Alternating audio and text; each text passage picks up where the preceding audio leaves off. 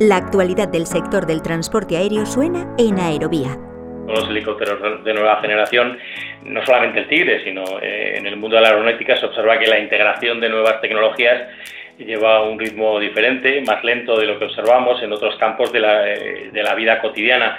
Ello es debido a que todas las actividades, dijéramos, en la integración, pues se llevan eh, una fase de desarrollo e integración de los sistemas eh, procesos de pruebas, ensayos o en su posterior certificación y calificación en el helicóptero que se deben realizar con el fin de que, de que su uso sea seguro durante toda la vida operativa. Eh, esto en el caso del Tigre, eh, como, como, digo, no es un caso aislado, teniendo en cuenta que el primer prototipo realizó su primer vuelo en abril del 91, pues mucha de la tecnología de, de aquel siglo XX, de finales del siglo XX, se han quedado claramente obsoletas. ¿no? Eh, para gestionar la ingente cantidad de información que se produce en el campo de batalla. ¿no?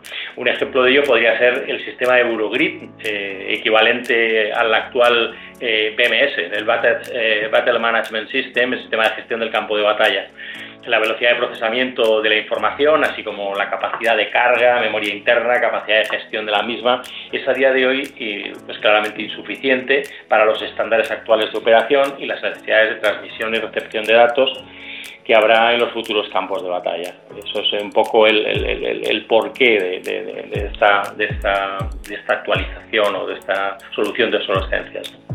¿Quieres escuchar esta entrevista completa? Descarga ya el último capítulo de Aerovía